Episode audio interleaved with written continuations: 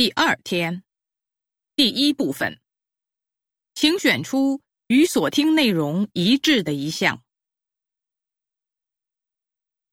一，教育部昨天公布了一项工作要点，要求保障中小学教师待遇，减轻中小学生过重的课外负担，同时还要求对各个高等学府的博士、硕士学位论文进行抽检，严肃查处学术不端。招生考试弄虚作假等违规行为。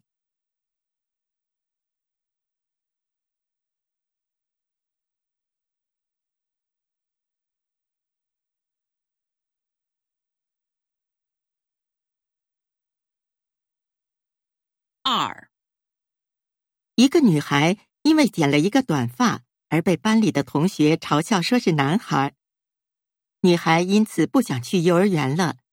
他的班主任于是把自己的披肩秀发剪成和女孩一样长短。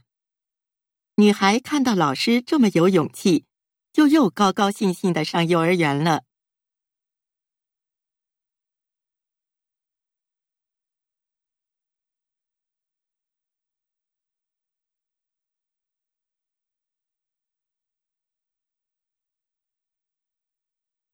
三。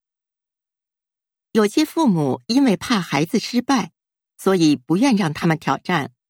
表面上看这是为孩子好，其实不然。有的父母爱子心切，还会无原则的替孩子承担本来属于他们自己的责任。这种做法非但无益于子女的成长，有时还会毁了他们。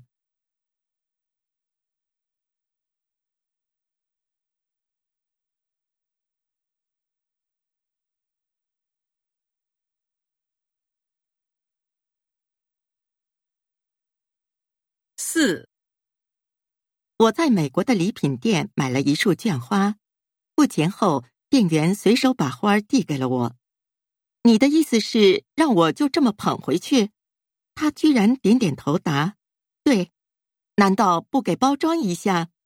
他于是笑容可掬的说：“这样对环境好，不是吗？”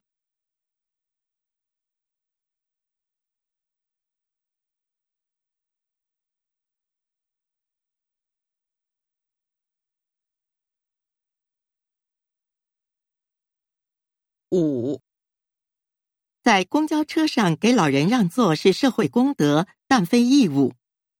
年轻人主动起身让座是一种教养，可圈可点。但如果因看到年轻人不给自己让座而义愤填膺的斥责他们，甚至将其从座位上拉起来批评，便是道德绑架了。